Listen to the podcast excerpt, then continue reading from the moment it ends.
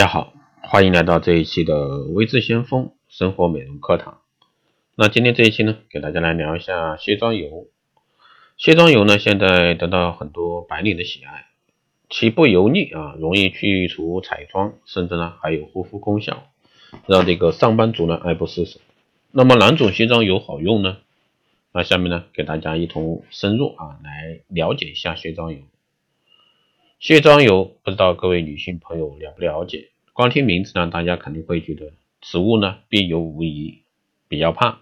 其次呢，随着卸妆油的不断发展，那现在卸妆油呢已经不再是将彩妆简单的清洁，还融入了护肤理念。所以呢，卸妆油现在得到许多白领的喜爱。其次不油腻，容易去除彩妆，甚至还有护肤功效，让上班族爱不释手。那么哪种卸妆油好用呢？那首先我们要了解一下什么是卸妆油。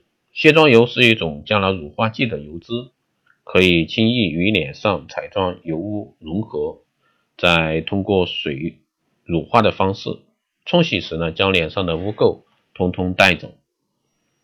卸妆油所使用的油脂以及乳化剂是决定产品质量的要素。比起传统的卸妆方式，要用面纸擦拭后，再用洗脸产品。将残留的油脂洗净，要方便许多。以油溶油的观念啊，基本上没有问题。如果不靠油去除彩妆，就必须要依靠去渍力强但相对刺激性大的界面活性剂。而界面活性剂对于比较敏感的肌肤来说更加不安全。卸妆油的成分是由哪些组成呢？油性卸妆产品。包括纯油脂组成的卸妆油和油蜡调配而成的卸妆油膏。卸妆膏含有比例越高，卸妆效果越好。成分包括三种：矿物油、合成脂、植物油，各有优缺点。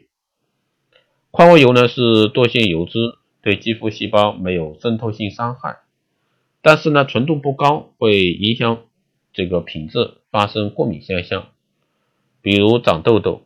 卸出浓妆的效果呢，不如植物油和合成脂。合成脂是实验室制造的，可以克服多种卸妆油的缺点，例如矿物油的纯度不佳，植物油容易氧化、黏腻，但是呢要小心过滤有毒性的成分。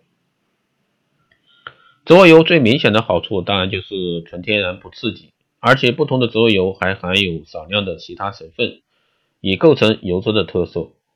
例如，小麦胚芽油含有的维生素 E 就是非常棒的护肤成分。